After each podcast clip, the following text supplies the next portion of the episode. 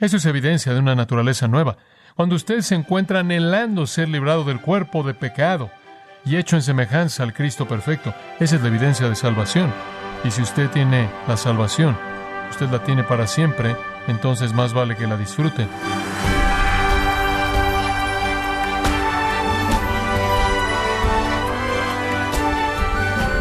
Le damos las gracias por acompañarnos en esta edición de Gracia a vosotros con el pastor John MacArthur.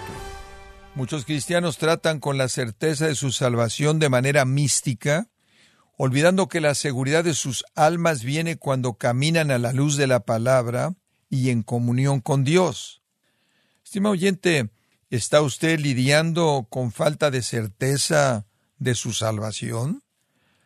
Yo le invito hoy con el pastor John MacArthur en la voz del pastor Luis Contreras, cuando yo nos enseña la manera bíblica de obtener la seguridad de su salvación, conforme continúa con la serie Mitos acerca de la salvación, aquí en gracia a vosotros. Quiero que vayamos a Primera de Juan, porque en Primera de Juan tenemos una presentación muy positiva. Estas son pruebas objetivas para ver si soy un cristiano verdadero.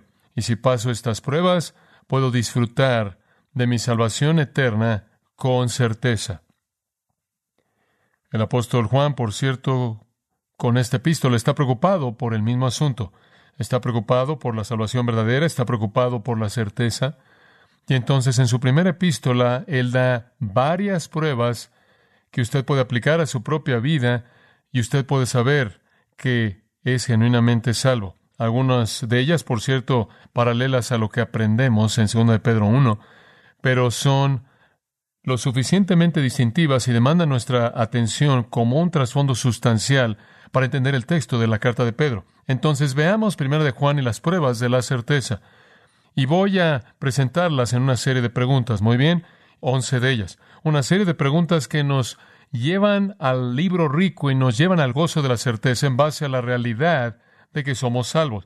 O podrían convencernos de que no somos salvos. De cualquier manera, ha cumplido con su propósito ordenado por Dios. Pregunta número uno. Y estas son, creo, lo que están en el corazón de Juan conforme escribe. Pregunta número uno que debe hacerse, si usted quiere saber cuál es la realidad de su condición espiritual. ¿Ha disfrutado usted de comunión con Cristo y el Padre? Segunda pregunta. ¿Es usted sensible al pecado? ¿Es usted sensible al pecado? Regresa al capítulo 1 por un momento. Esta es una porción muy importante de la Escritura. Versículo 5, capítulo 1, de Primera de Juan. Este es el mensaje que hemos oído de él y os anunciamos. Dios es luz y no hay ningunas tinieblas en él. Ahora el punto aquí es que el mensaje que el Señor nos ha enviado es acerca de sí mismo. El mensaje es que Dios es absolutamente sin pecado, absolutamente santo, absolutamente perfecto, no tiene mancha, no tiene pecado, no tiene ignorancia. Literalmente en el griego no hay ni un pequeño pedazo de tinieblas en él. Ahora, ahí está la verdad básica de la sección. Inmediatamente llegamos al versículo 6. Siga conforme leo. Si decimos que tenemos comunión en él y andamos en tinieblas, mentimos y no practicamos la verdad. En otras palabras, si Dios es luz, todo luz y nada más que luz, y estamos caminando en tinieblas, entonces eso no es comunión con Él. Versículo 7. Pero, si andamos en luz, como Él está en luz, tenemos comunión unos con otros, y la sangre de Jesucristo, su Hijo, nos limpia de todo pecado. Si decimos que no tenemos pecado, nos engañamos a nosotros mismos, y la verdad no está en nosotros. Si confesamos nuestros pecados, Él es fiel y justo para perdonar nuestros pecados y limpiarnos de toda maldad.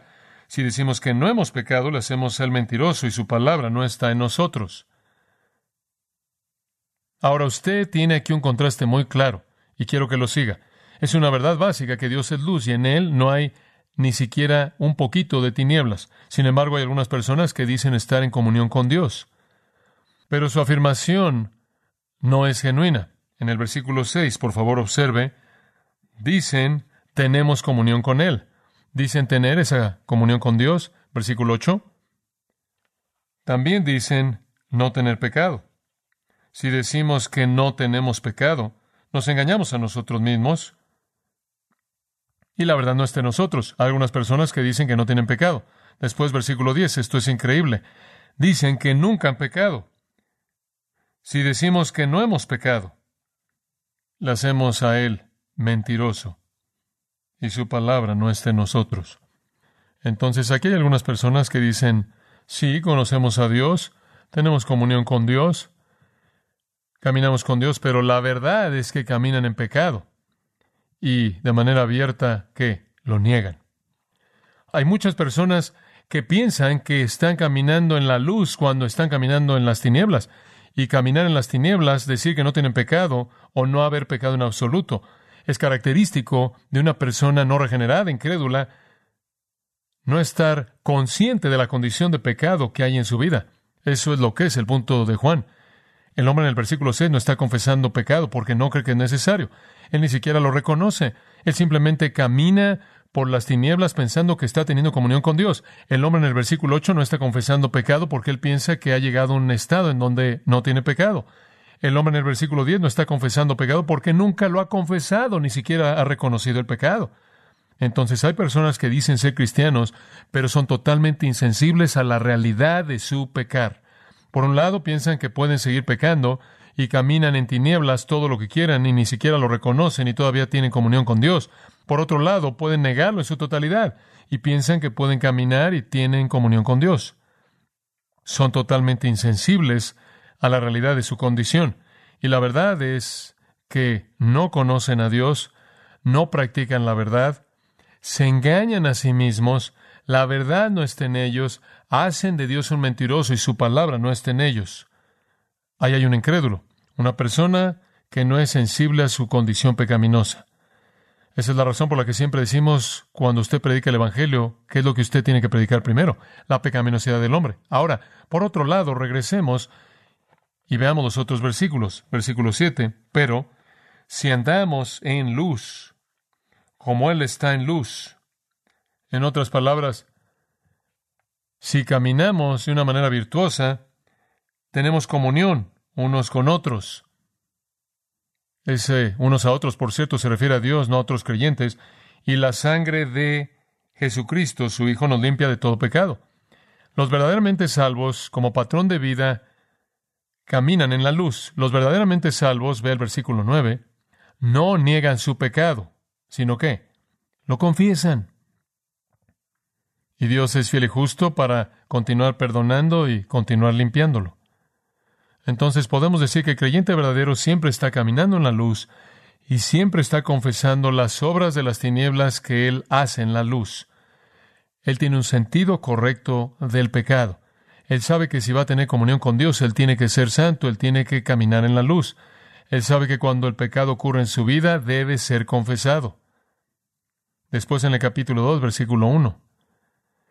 Juan dice, hijitos míos, estas cosas os escribo para que no pequéis, y si alguno hubiere pecado, abogado tenemos para con el Padre Jesucristo el justo.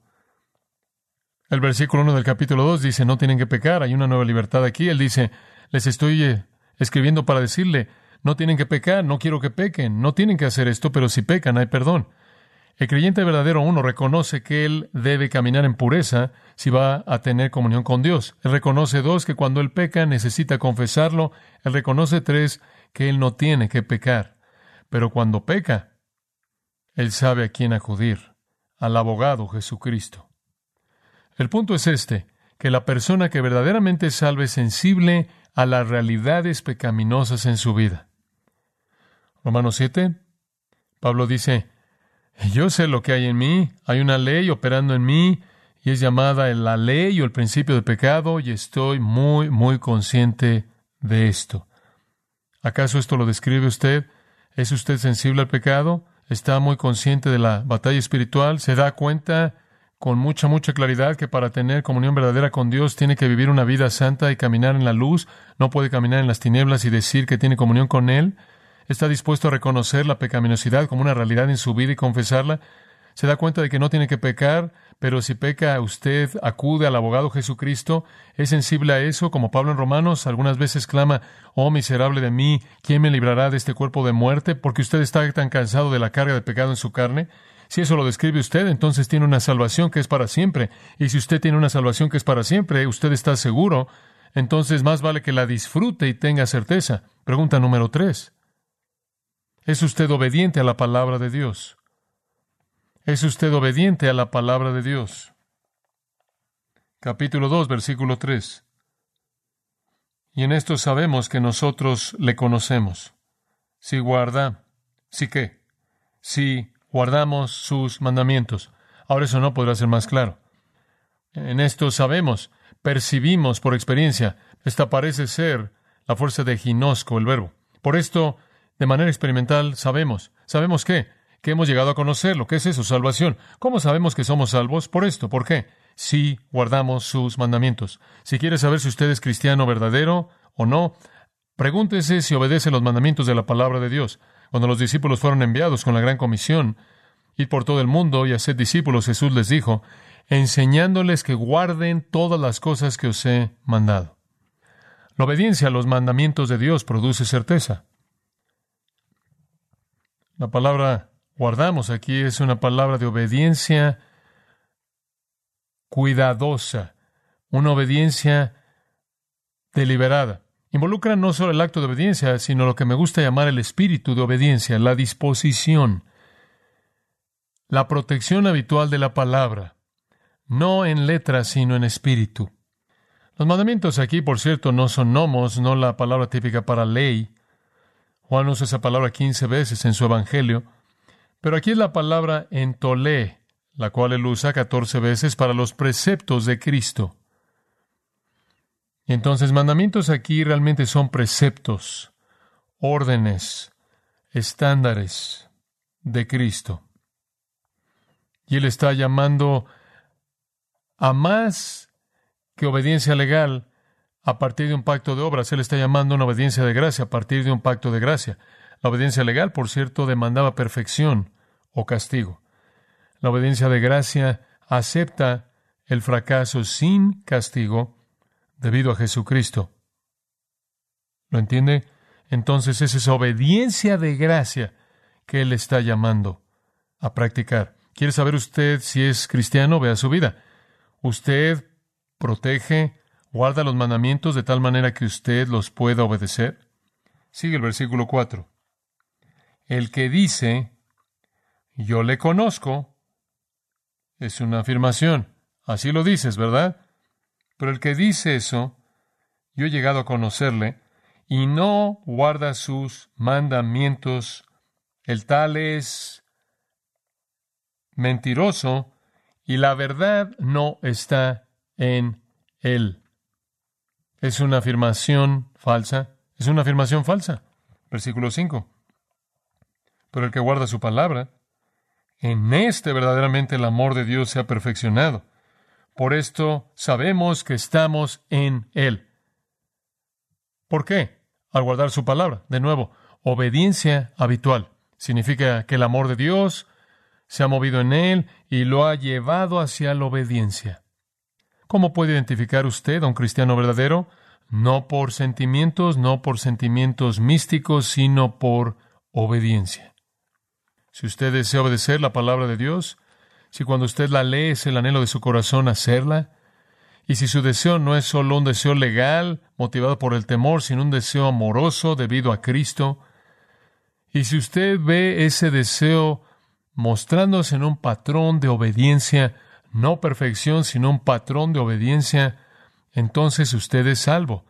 Y si usted es salvo, usted es salvo para siempre y usted tiene una salvación eterna segura, más vale que la disfrute. Una cuarta pregunta. Hágase esta pregunta. ¿Rechaza usted al mundo? ¿Rechaza usted al mundo? El sistema. Capítulo 2, versículo 15 no améis al mundo, ni las cosas que están en el mundo. Si alguno ama al mundo, el amor del Padre no está en él. Ahora, cuando él usa el término ama, aquí él está hablando de nuestras motivaciones más profundas, de nuestra emoción y propósito más profunda que se encuentra en las profundidades de nuestro ser que nos cautiva. Y él francamente dice, los cristianos no sienten eso hacia el sistema de Satanás, el cosmos.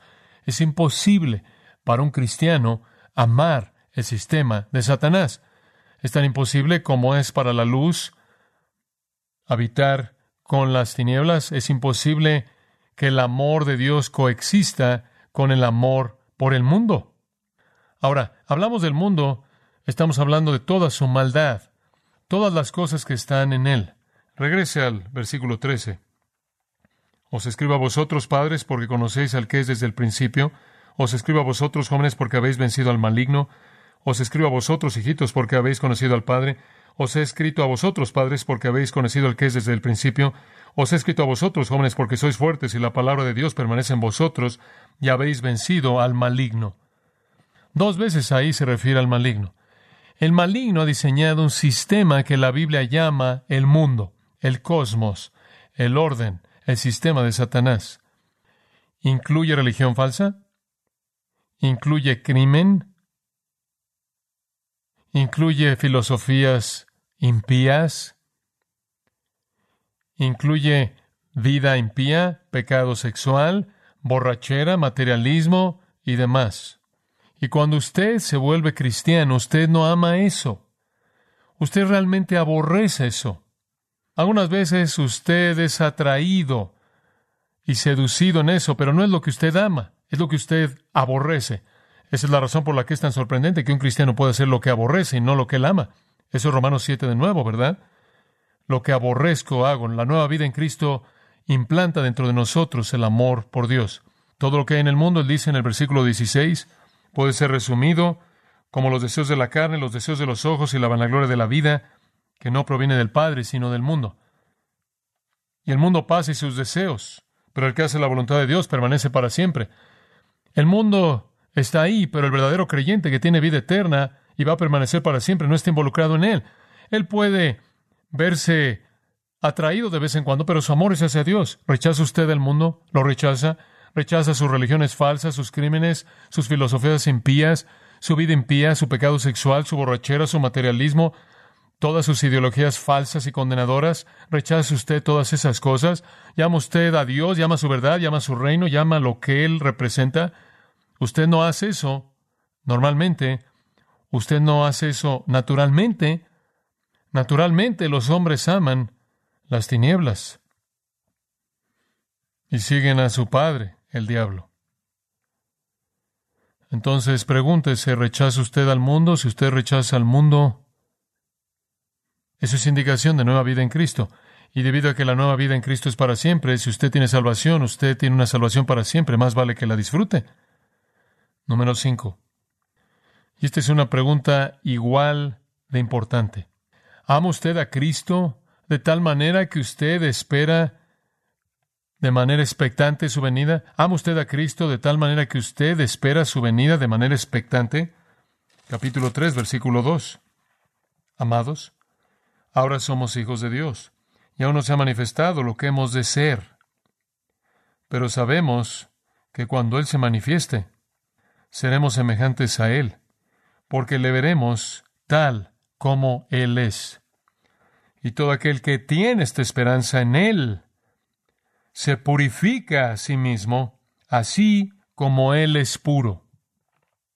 Entonces, por otro lado, están las personas que practican pecado e impiedad.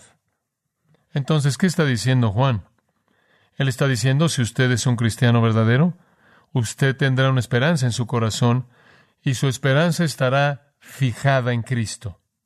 Y esa esperanza en la venida de Cristo purificará su vida. ¿Ama usted a Cristo de tal manera que espera con expectativa su venida? Para que cuando Él aparezca usted pueda ser como Él. Esta es la esperanza bienaventurada. Este es nuestro gozo supremo. Pablo dice en Romanos 8, la creación entera gime esperando esta manifestación gloriosa de los hijos de Dios. Tres cosas, dice Juan, Él aparece, lo vemos, somos como Él. ¿Es esa su esperanza? ¿Es usted como el apóstol Pablo? Dice usted, estoy esperando de manera expectante. Filipenses 3:20, estoy esperando de manera expectante para un Salvador, el Señor Jesucristo, el cual transformará el cuerpo de nuestra humillación en semejanza al cuerpo de su gloria. ¿Está esperando usted eso? Menosprecia el pecado y la carne caída y anhela ser como Jesucristo. ¿Puede usted sentir la emoción de lo que Pablo dice en 1 Corintios 15, 49? Así como hemos llevado la imagen del terrenal, también llevaremos la imagen del celestial. ¿Puede usted identificar y esperar con las palabras de Pablo a Tito, esperando la esperanza bienaventurada y la manifestación gloriosa de nuestro gran Dios y Salvador Jesucristo? ¿Ama usted a Cristo de tal manera que espera con gusto su venida y que esa esperanza gozosa tiene un poder ético que lo purifica usted? Y no quiero decir una especie de expectativa desordenada en donde usted es irresponsable, sino que cuando se encuentra anhelando la venida de Jesucristo, eso es evidencia de salvación. Eso es evidencia de una naturaleza nueva. Cuando usted se encuentra anhelando ser librado del cuerpo de pecado y hecho en semejanza al Cristo perfecto, esa es la evidencia de salvación. Y si usted tiene la salvación, usted la tiene para siempre, entonces más vale que la disfrute. Permítame repasar lo que he dicho. Pregunta número uno. ¿Ha disfrutado de la comunión con Cristo y el Padre? Pregunta número dos. ¿Es usted sensible al pecado en su vida? Tres. ¿Es usted como patrón de vida obediente a la palabra de Dios? Pregunta número cuatro. ¿Rechaza usted el sistema del mundo? Pregunta número cinco. ¿Ama usted a Cristo de tal manera que anhela con expectativa su venida? Si usted pasa esas pruebas, eso es evidencia de que usted tiene salvación. Y debido a que la salvación es segura, usted debe poseer certeza. Juan escribió estas cosas para darnos confianza. Observa el capítulo 3, versículo 21.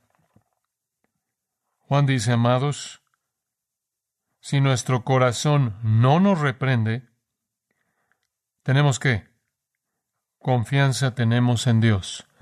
Juan quiere que hagamos un inventario. Y si usted se ha hecho estas cinco preguntas, si ni siquiera hacer las seis que quedan y su corazón no lo condena a usted, usted puede tener confianza delante de Dios. Si usted puede decir, sí, he disfrutado de comunión dulce con Cristo, Sí, he disfrutado de comunión con Dios. Sí, estoy muy consciente de que no puedo caminar con Dios y tener pecado en mi vida. Sí, reconozco y confieso mi pecado. Sí, me vuelvo al abogado Jesucristo el justo. Si puede decir sí, tengo un deseo profundo dentro de mi corazón por obedecer la palabra de Dios. No siempre hago lo que debo hacer, pero esa es la pasión de mi corazón. Sí, rechazo el sistema del mundo, odio lo que el mundo representa, resiento lo que representa, y sí, amo a Cristo y anhelo el día cuando lo vea y pueda ser hecho como Él. Si usted pasa esas pruebas, su corazón no lo condena a usted. Usted puede tener confianza delante de Dios. Y qué gozo es saber que Dios quiere que tengamos eso. Dios quiere, como dice el versículo 19 de ese mismo capítulo, que estemos ciertos delante de Él. Él quiere que tengamos certeza en nuestros corazones, que tengamos confianza, porque eso nos trae tal gozo, tal paz, y de esta manera Él nos da preguntas muy claras para examinarnos, para que podamos discernir nuestra condición espiritual. Y le digo a usted también, si su corazón lo condena y usted no tiene confianza y usted no tiene certeza, entonces entregue su vida verdaderamente a Jesucristo para que lo pueda conocer de manera genuina. Bueno, inclinémonos en oración. Padre, te damos gracias de nuevo por una instrucción tan clara. Continuamos, Señor, siendo expuestos a la palabra que es tan clara, para que podamos conocer nuestra condición espiritual. Señor, nunca querríamos que hubiera alguna duda al respecto y asumiríamos que tú lo presentas de manera clara. Gracias por la instrucción que da confianza a los salvos y da temor a los no salvos. Que nosotros que verdaderamente somos salvos, que pasamos la prueba, nos podemos regocijar y aquellos que fallan la prueba puedan arrepentirse y abrazar al Salvador. Oramos en su nombre. Amén.